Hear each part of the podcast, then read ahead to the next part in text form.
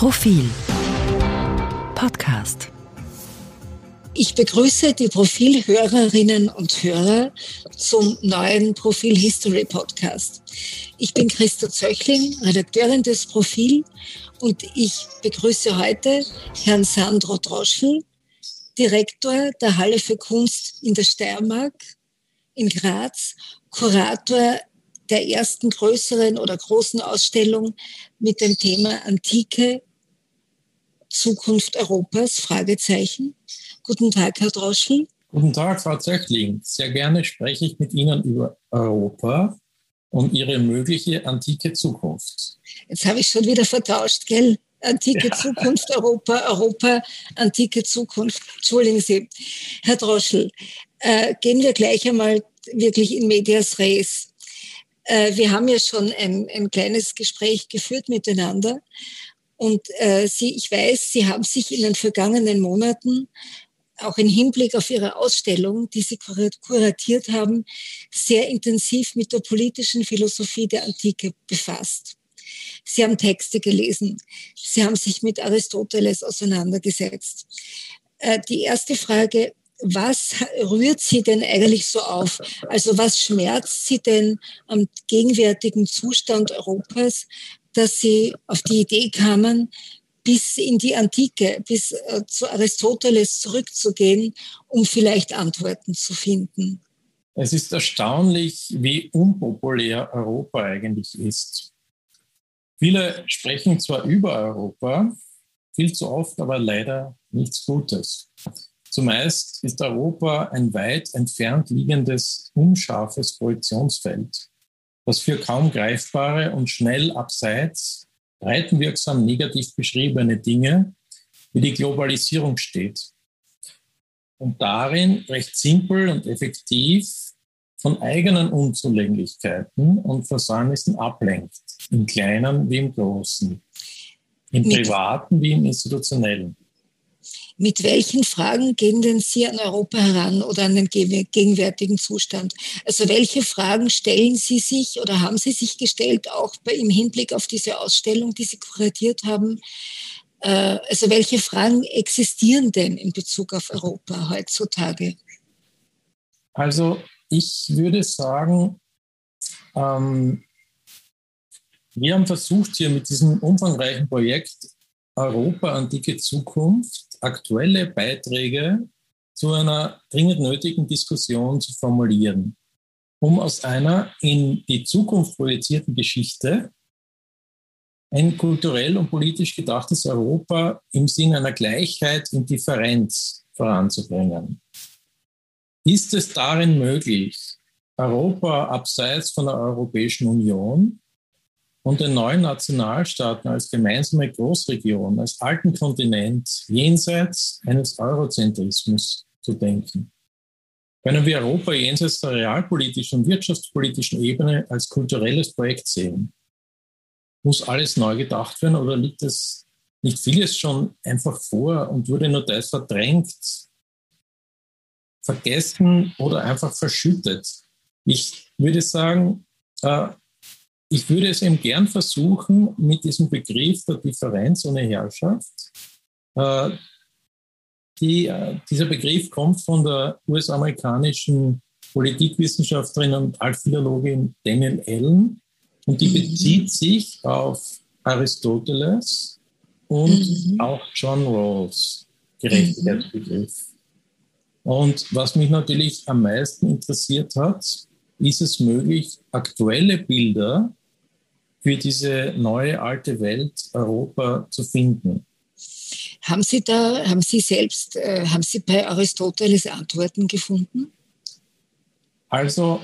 Oder Gedankenanstöße, vielleicht keine Antworten, aber Ideen, wie man weiterdenken könnte? Auf jeden Fall. Also ich würde sagen, dass der Aristoteles äh, durch eine unglaubliche Pragmatik äh, besticht durch eine Schreibweise, die die direkte Rede sucht. Genauso sind ja auch äh, diese Texte entstanden, nämlich als nachträgliche Aufzeichnungen von Reden mhm. zwischen Personen. Mhm. eine Pragmatik, die quasi down to earth gedacht ist, eine klare, direkte Sprache, die voller Sympathie und nahezu dem Versuch von äh, freundschaftlicher Kommunikation geprägt ist. Mhm. Was macht jetzt Aristoteles? Aristoteles betont den Wert der Freiheit, mhm. setzt aber den Begriff der Gleichheit dazu und äh, setzt diese zwei Begriffe gleichwertig an. Und wenn wir jetzt da weiterdenken, fand ich im Besonderen bei Aristoteles so spannend, dass er das Verhältnis des Einzelnen hin zur Gemeinschaft neu gedacht hat und versucht hat, äh, in dieses Verhältnis Fairness äh, und ähm, sowas wie eine Balance hineinzudenken. Der spricht dann auch von einer, einem guten Verhältnis zwischen dem Einzelnen und der Gruppe, der Gemeinschaft. Und nur wenn das herstellbar ist, dann ist sowas wie Gesellschaft denkbar. Und wenn wir diese Konstruktion uns denken, äh, ist die sowohl im Kleinen denkbar, im lokalen Kontext, äh, als auch im Großen skalierbar. Und das äh, finde ich nach wie vor hochinteressant vom Zugang her. Und äh, das beschreibt er eben richtig gehend in einer, in einer Struktur. Aber diese Struktur oder dieses Denken, auf der einen Seite Freiheit, auf der anderen Seite Gleichheit, das, äh, das ist doch immer ein Spannungsverhältnis, weil der Mensch ja gern das täte, was er halt tun will, es heißt autonom sein möchte und nicht abhängig von den Entscheidungen anderer Menschen oder, oder auch der einer Gemeinschaft oder der Gesellschaft. Und gleichzeitig äh, ist er aber Teil einer Gesellschaft, weil es ja gar nicht, weil der Mensch ja nicht allein leben kann. Jetzt was, was sagt denn, wie, wie wird denn dieser Widerspruch oder diese Spannung äh, da aufgehoben? Also was sagt Aristoteles? Spricht er da nur von einer Balance oder hat er da auch andere Ideen, wie diese äh, Balance hergestellt werden kann zwischen der Freiheit des Einzelnen und der, den Zwängen, die das Zusammenleben auch äh, mit sich zieht? Also Aristoteles äh, versucht eine Struktur zu denken, die äh, letztlich die Frage äh, der Mehrheiten impliziert. Und wie kommt man zu einer tragfähigen Mehrheit? Äh, Im Ausgleich eben von einer individuellen Autonomie und einer gemeinschaftlichen äh, Denkart, die sowas wie Gesellschaft herstellt. Wie kommt man darin zu einer Mehrheit? Ja? Ähm, und dafür hat er ein sehr interessantes äh, System entworfen, das sogenannte Fühlensystem, äh, und hat äh, den Stadtstaat Athen und seine Umgebung, nämlich Attika, ähm, dahingehend untersucht, dass er versucht hat, sämtliche Bewohner in dieses System hineinzudenken, um politische Teilhabe zu realisieren. Diese politische Teilhabe hat an sich ein, ein, eine hohe Wertigkeit und stand quasi am, äh, am Zenit seiner Staatskonstruktion. Ähm, wie hat er das geschafft? Ähm, es ging darum, dass er die Gesellschaft in quantitativ gleich große Einheiten eingeteilt hat.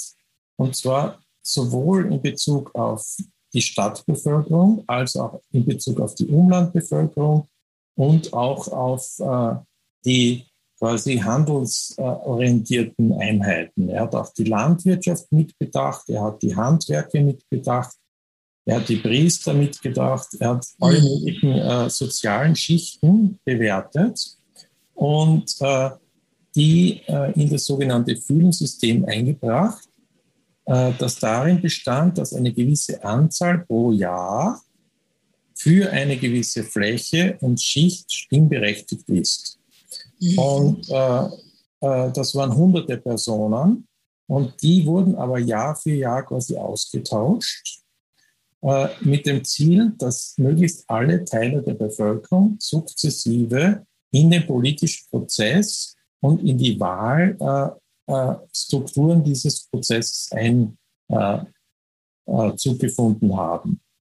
Und äh, das hat sich äh, nicht nur um Fragestellungen der direkten Demokratie und Entscheidungen, die anstanden, äh, äh, darauf bezogen, sondern auch auf legislative und exekutive äh, Elemente ausgedehnt.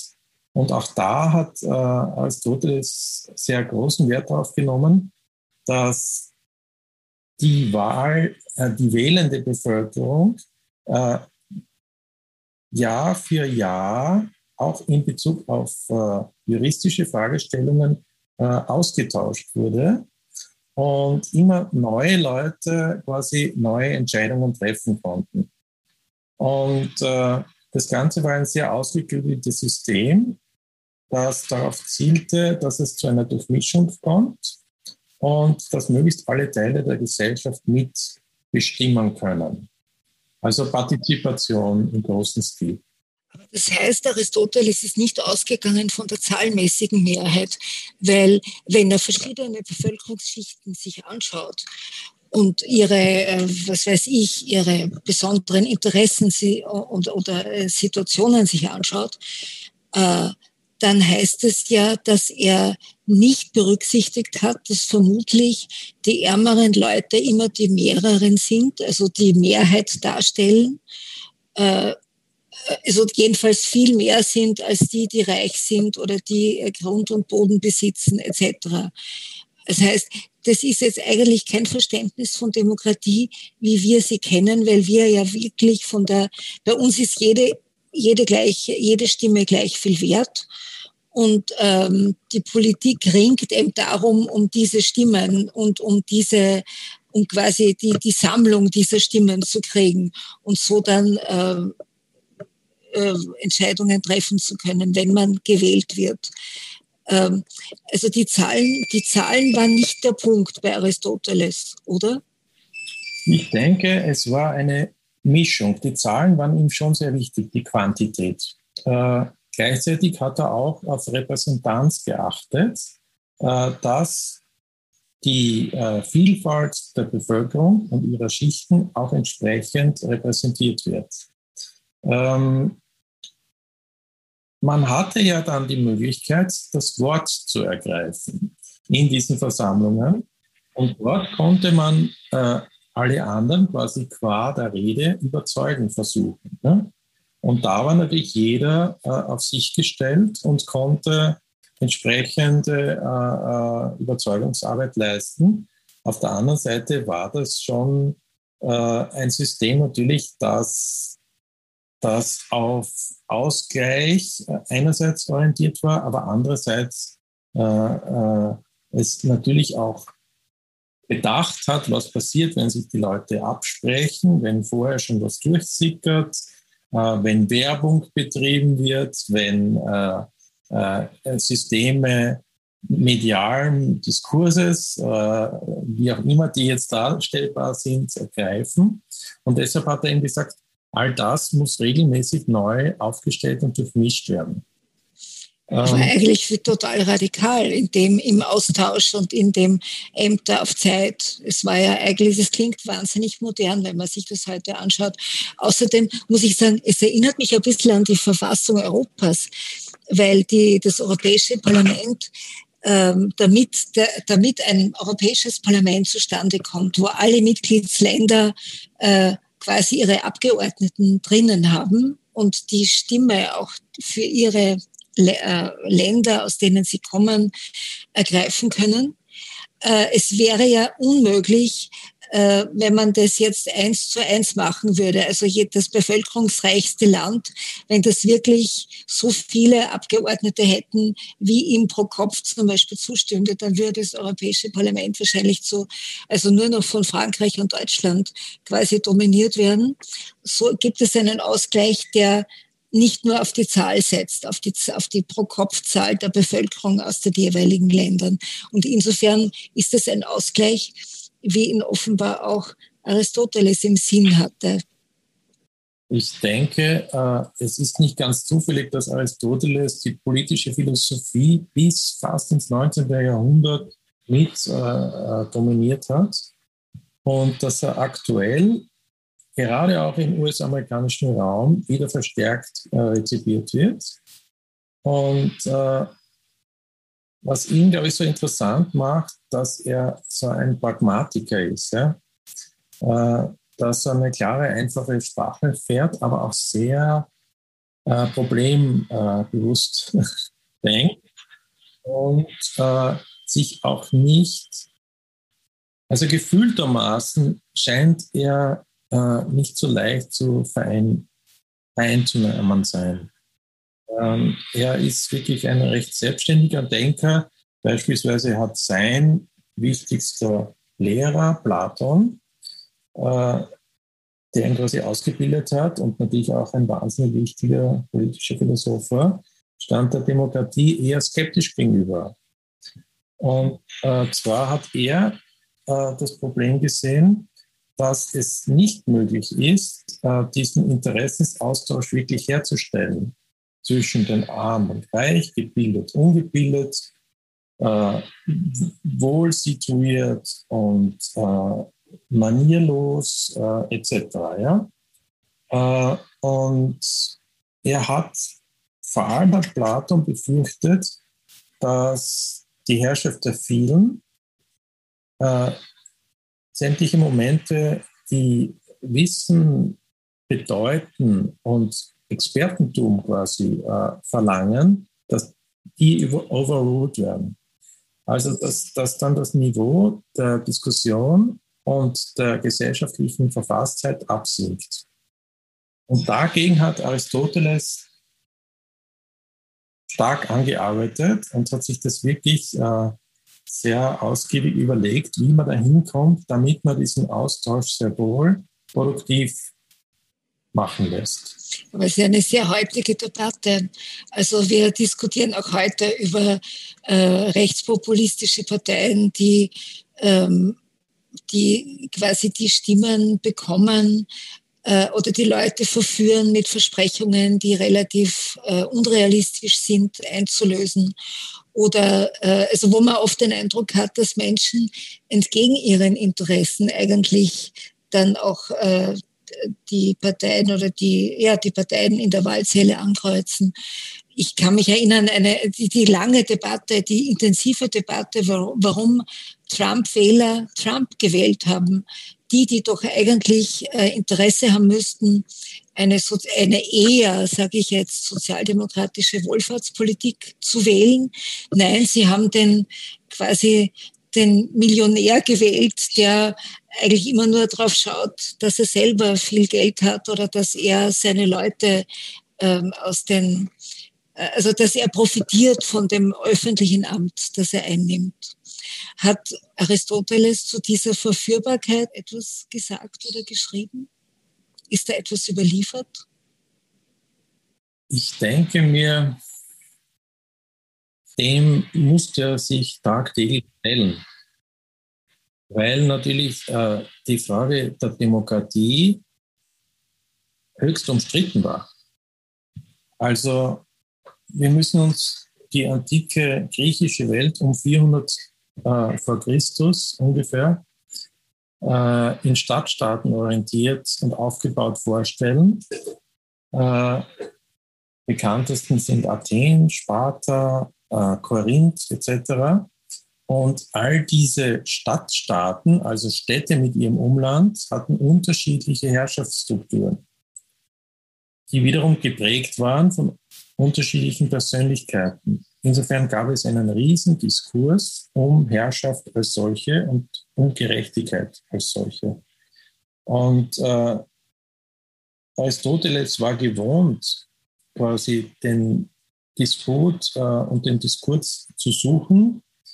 Äh, nicht zufällig war Sokrates ein, ein äh, entsprechend äh, veranlagter Kollege, äh, der die direkte Rede und die Argumentation äh, groß gemacht hat.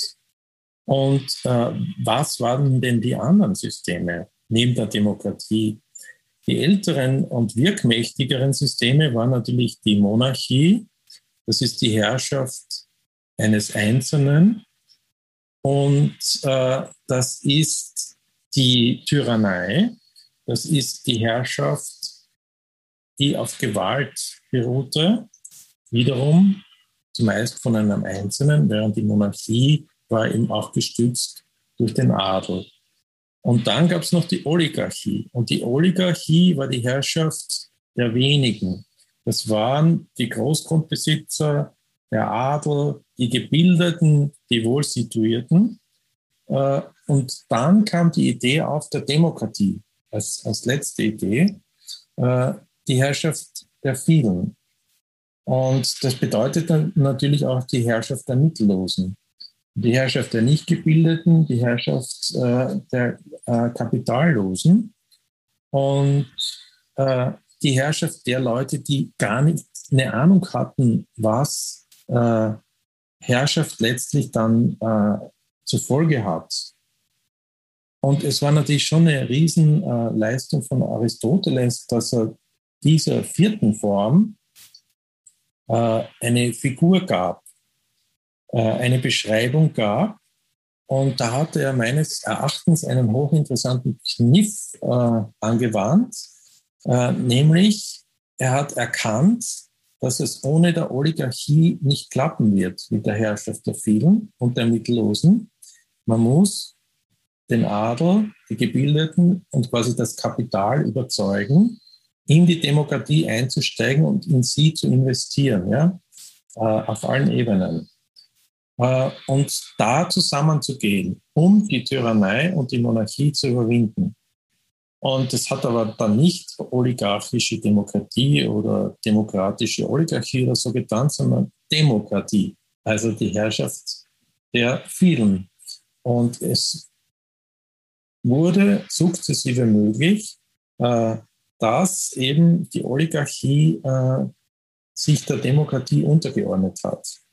Zeitgleich muss man sehen, dass all diese vier Herrschaftsformen sich permanent abgewechselt haben. In Athen, in allen anderen Stadtstaaten, es gab nie eine Zeit, wo die Demokratie überall gleichzeitig war. Äh, das war ein Auf und Ab, eine sukzessive Entwicklung und ein ständiger Disput, Streit und Diskurs. Insofern war Aristoteles gewohnt. Die warum, warum müssen Vermögende also Oligarchen mitregieren. Warum muss man sie berücksichtigen? Weil es, es steckt dahinter ein Menschenbild, dass einer, der es zu solchem Reichtum und Vermögen gebracht hat, dann auch eine bestimmte Leistung hinter sich weiß äh, oder, oder hinter sich hat, so dass er schon äh, auch ein wertvolles Mitglied der Gesellschaft ist, das nicht vergessen werden darf? Oder was steckt denn da dahinter, hinter diesem Gedanken?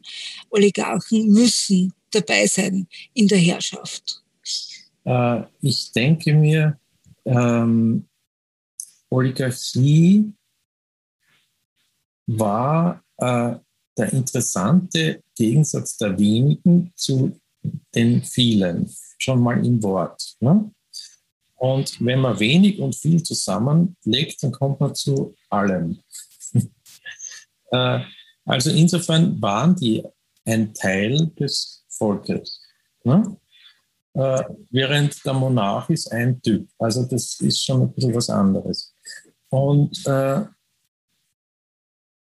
das Zweite ist, dass wir hier nicht nur von, äh, ähm, von Kapital Besitz, Eigentum sprechen, sondern wir sprechen vor allem auch von Bildung und äh, von sowas wie Wissen. Ja? Also das waren auch die sogenannten Experten.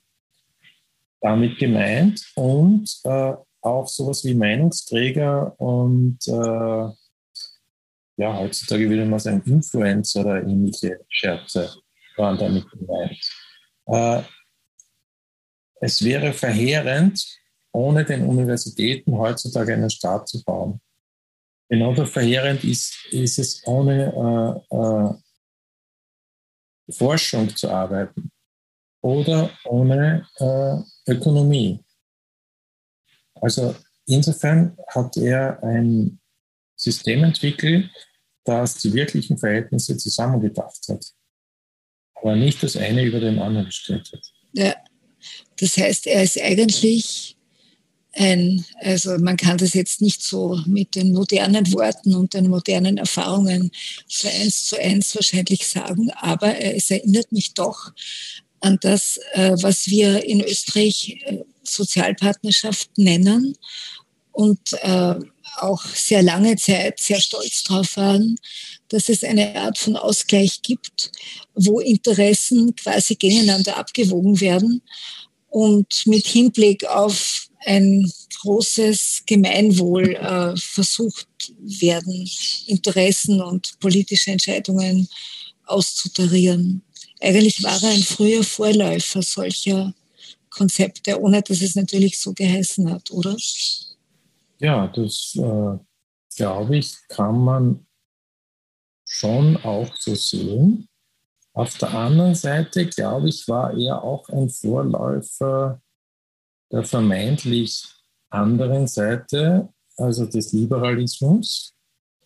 Äh, und es ist für mich kein Wunder, dass die Daniel Allen als Politikwissenschaftlerin und Altphilologin, die in Harvard lehrt und äh, den Adorno, die Adorno-Preisrede äh, 2019 in Frankfurt auf Einladung äh, von Axel Honert gehalten hat, und den Institut für Sozialkritik, dass diese Daniel Ellen und so manch andere sich auch stark auseinandersetzen, nicht nur mit Aristoteles, sondern vor allem mit äh, John Rawls. Weil wenn man von John Rawls die Theorie der Gerechtigkeit äh, sich näher anschaut, dann sieht man da sehr wohl einen Liberalen, der mit sich und der Gesellschaft struggelt und kämpft auch ganz wesentliche sozialdemokratische Aspekte mit einbezieht. Ihm ist entgegen seiner, äh, seines Bemühens in der Lesart äh, gewisser Kreise letztlich ein neoliberales Image äh, verpasst worden. Stichwort weil, Kommunitarismus. Ne? Genau, ja, weil, das sind natürlich Interpretationen von Rawls. Wenn man ja. selber liest, liest, sieht man einen Menschen, der genau äh, zwischen liberalen und sozialen äh, Aspekten versucht, einen Ausgleich herzustellen. Und äh, entsprechend der Rawls baut ja auf Aristoteles auf. Mhm. Und äh, hat äh, seine Theorie der Gerechtigkeit, äh, würde ich sagen, in Weiterentwicklung ähm, von, von äh, der Politik und der Ethik von, von Aristoteles entwickelt. Aber die politische Gleichheit äh, bei Rawls, also die, äh, die, die Menschenrechte, die, das Grundsätzliche, das Universelle an, an dem, was einem Menschen zusteht, an Würde und Gerechtigkeit, ähm, ist das überhaupt, ich meine, ist das nicht eine Utopie? Ist das überhaupt denkmöglich, dass zum Beispiel ähm, Menschen, die, in, die heutzutage in einem europäischen Land aufwachsen, äh, in, in wirklich relativer Wohlhabenheit, auch die Ärmsten bei uns, äh, ist es bei, ist, da ist es kein Vergleich zu den ausbeuterischen Arbeiten in irgendwelchen Sweatshops, auf irgendwelchen Schiffen oder der Hunger in der Wüste. Also ich meine, wir haben wirklich, wir leben quasi im, im Wohlfahrtsteil der Erde und dass wir, dass unsere Leute oder dass wir, die wir hier leben, relativ billig Nahrung beziehen können, kaufen können, auch Kleider, andere Dinge, elektronische Geräte, alles, was halt den Konsum äh, im Großen und Ganzen ausmacht. Das hängt natürlich auch damit zusammen, dass wir äh, Menschen Arbeitskräfte ausbeuten, die wirklich für einen Hungerlohn arbeiten. Das heißt, wenn man diese Gerechtigkeit, wie sie Rawls definiert, äh, universell versteht, ist das überhaupt denkmöglich oder ist das einfach so eine, wie eine Sonntagsrede, ein, ein Konzept, das man sagt, hätte man gern, aber es ist nicht zu verwirklichen? Ja, also das ist eine spannende Frage, die vermutlich noch ihre Antwort hat. Aber äh, ich denke auch, dass Rawls äh, da einen wunden Punkt hat, den Daniel Allen im Besonderen auch äh, entdeckt hat. Mhm. Und äh, das ist die Frage der äh, Verteilungsgerechtigkeit im Verhältnis zu den Grundrechten. Ähm, und da sieht Daniel Allen, also bei Rawls muss man sich das System so vorstellen. Er versucht, äh, einen sogenannten Schleier der Vernunft zu entwerfen und sich wie ein Vogel, der frei von allem Wissen, dem sozialen, den Kapitalverhältnissen über der Erde schwebt und von oben herab vermeintlich unvoreingenommen die Welt und ihre Probleme sieht und versucht äh, zu bewerten. Rawls hat allerdings dabei, und da versucht er sich wirklich rauszudenken aus dem konkreten Problem, aber auch aus dem konkreten Menschen. Also die Leute müssen hinter sich stehen. Ja? Das ist ja eigentlich eine tolle Idee. So. Ja. Aber sie ist halt idealistisch, wie so manches.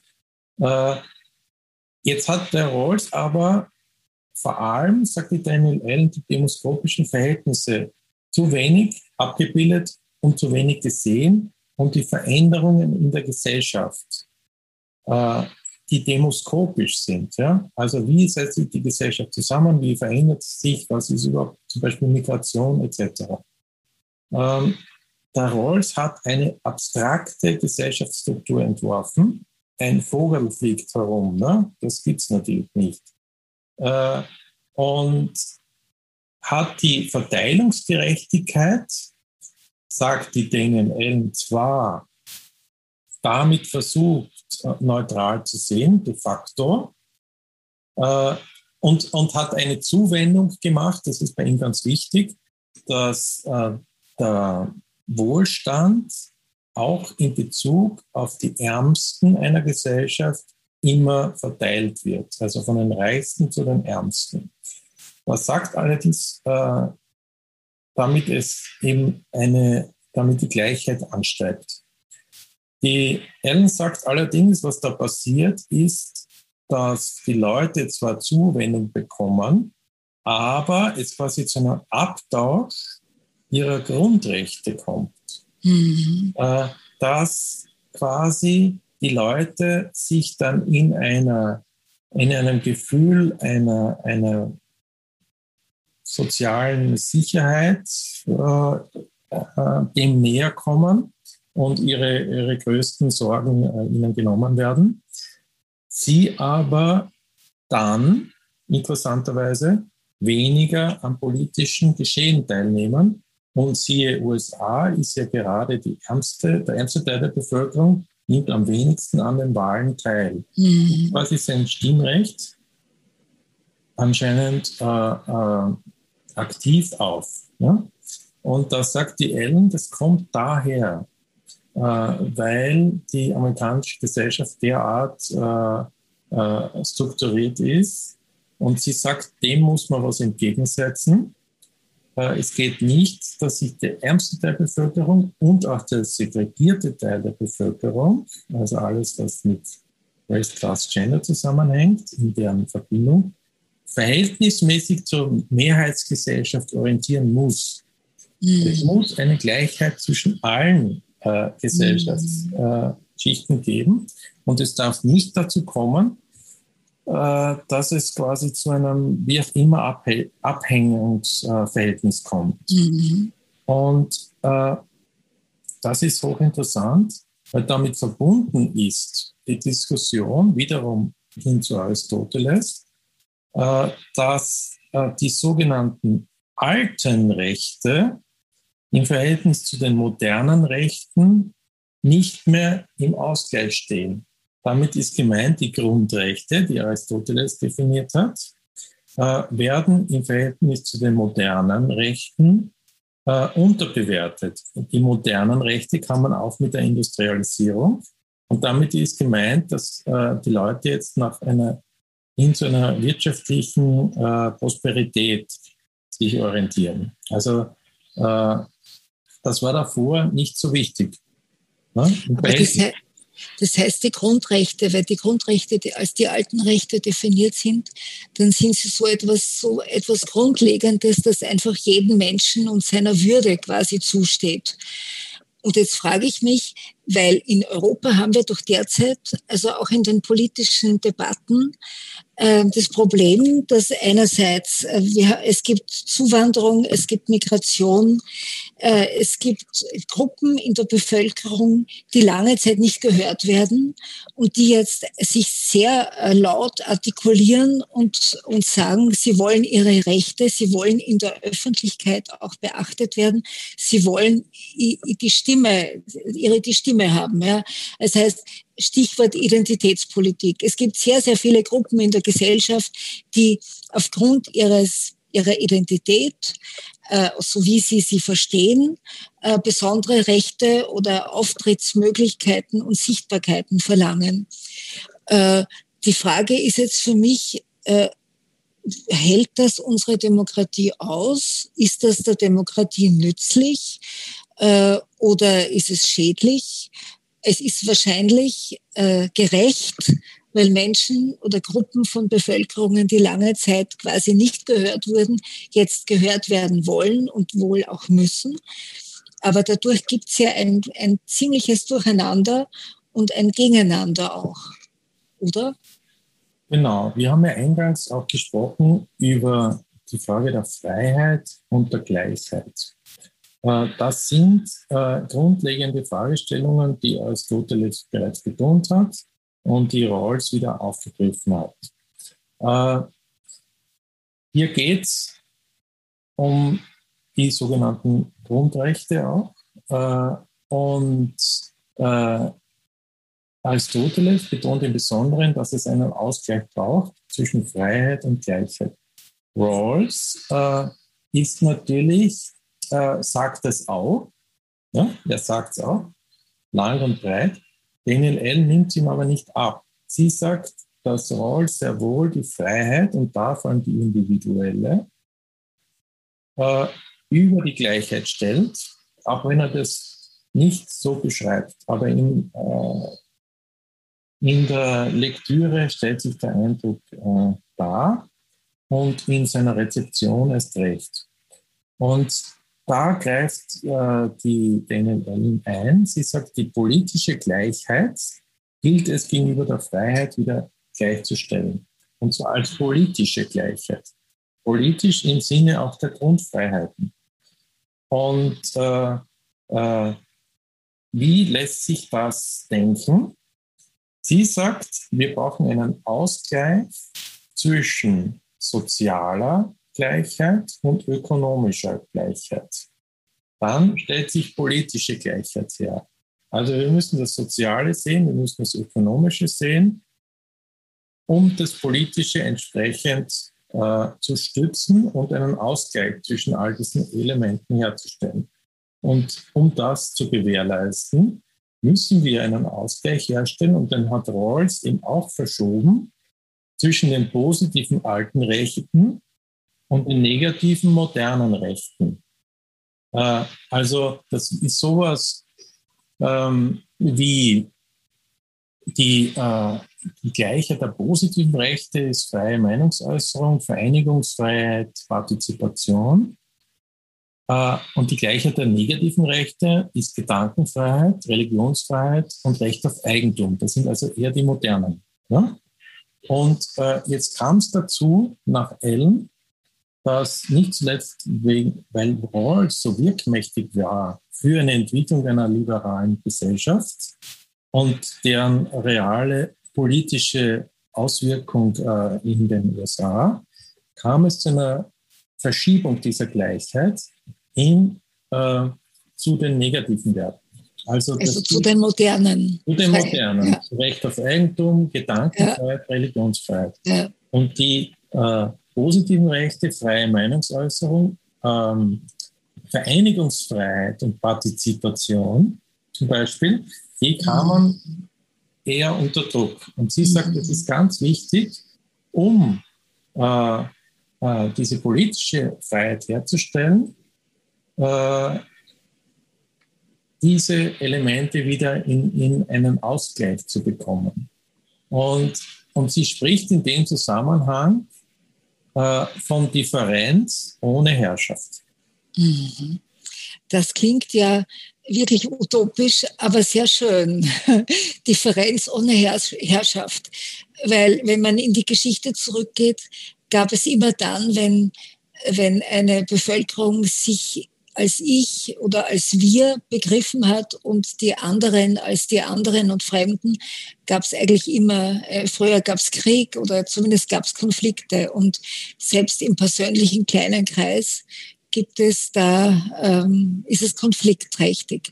Jetzt würde mich am Ende, äh, Herr Droschel, interessieren, mit all diesen mit all diesen Gedanken im Kopf, mit all diesen Fragen, wie haben Sie diese Ausstellung konzipiert? Also was davon sieht man in der Ausstellung, die Sie kuratiert haben? Beziehungsweise vielleicht können Sie uns ein Beispiel geben, von Exponaten, die diese Spannungen zwischen dem einen oder dem anderen ausdrücken und in welcher Form sie es tun. Ja, also ich habe äh, mich über zwei Jahre mit der Konzeption dieser Ausstellung beschäftigt und rund ein Dutzend internationale Künstler und Künstlerinnen aus einer Range von rund 70 Künstlern und Künstlerinnen ausgewählt. Dabei sind auch äh, außereuropäische Künstler, die quasi einen Blick auf Europa werfen, bis hin zu ganz lokalen Künstlern.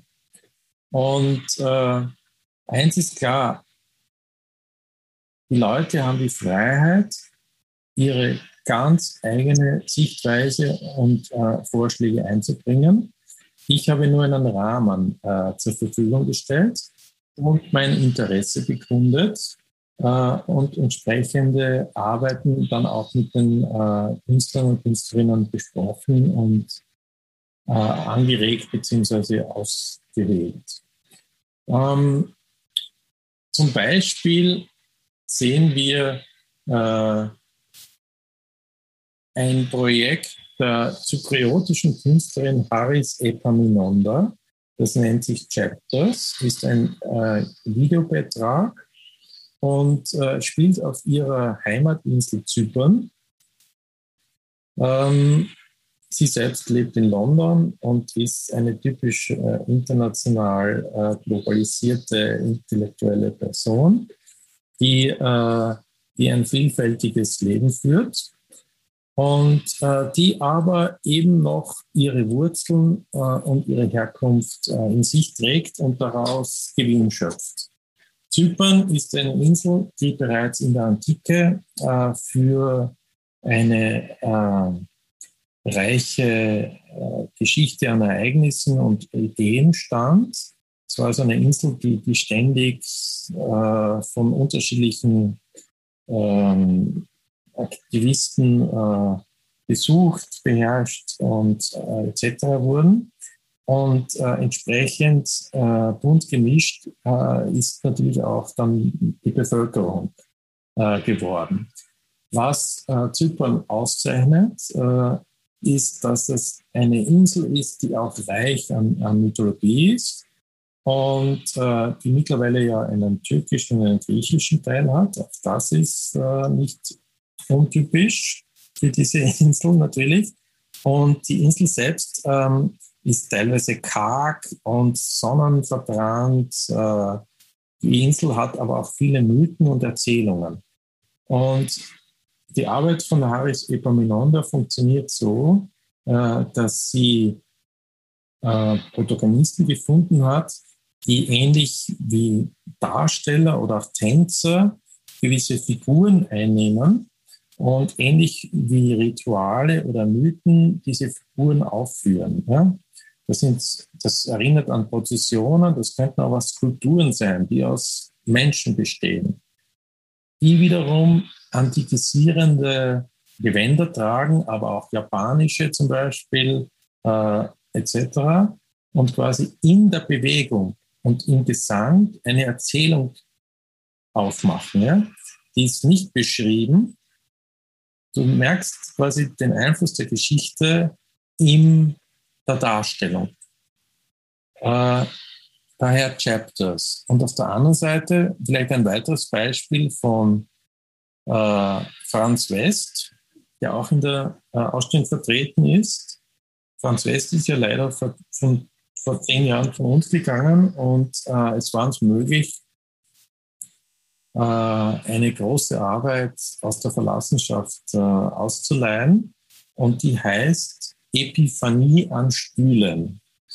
Äh, die Arbeit ist, hat einen Durchmesser von rund zwei Metern, ist eine von der Decke hängende Großskulptur, die um diese kugelförmige äh, Ebene, die in Pink ausgeführt ist, so Art zwei Meter Arme wegstehen hat und äh, für sowas stehen kann wie eine virale Göttlichkeit oder ähnliches. Also Epiphanie ist ja die Anschauung des Göttlichen, der Versuch, derer bildhaft zu werden.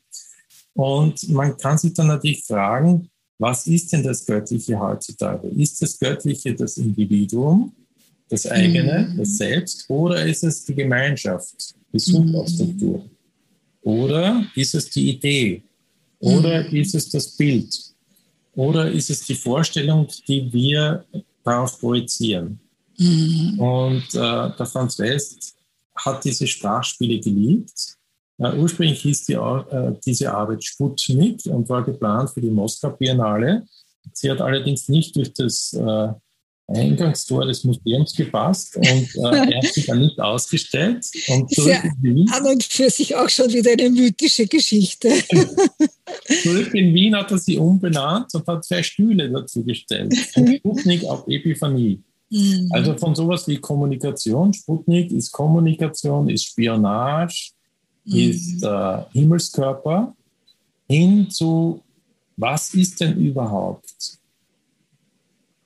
der gesellschaftliche Körper, den wir heutzutage denken, den wir anbieten. Herr Droschel, das war jetzt ein sehr schönes Bild am Ende. Ich würde jetzt gern schließen. Äh, ich kann jetzt unsere Hörer und Hörerinnen eigentlich nur auffordern, in Graz diese Ausstellung sich anzuschauen, in der Halle für Kunst Steiermark. Und ähm, vielleicht, ich sage es dazu, ich weiß nicht, ob es da überhaupt noch die Möglichkeit gibt, äh, Karten zu bekommen. Aber am nächsten, am Donnerstag in der kommenden Woche findet eine eine Podiumsdiskussion in der Halle für Kunst Steiermark statt, unter anderem mit Ihnen, Herr Droschel, mit Experten aus verschiedenen Gebieten. Und auch da möchte ich unsere Profilleser und Leserinnen, sofern sie noch einen, eine Möglichkeit haben, ich möchte Sie dazu einladen. Und Herr Droschel, Ihnen danke ich sehr schön. Ich danke Ihnen vielmals, Frau Zöckling. Danke. Wiederhören. Auf Wiederhören.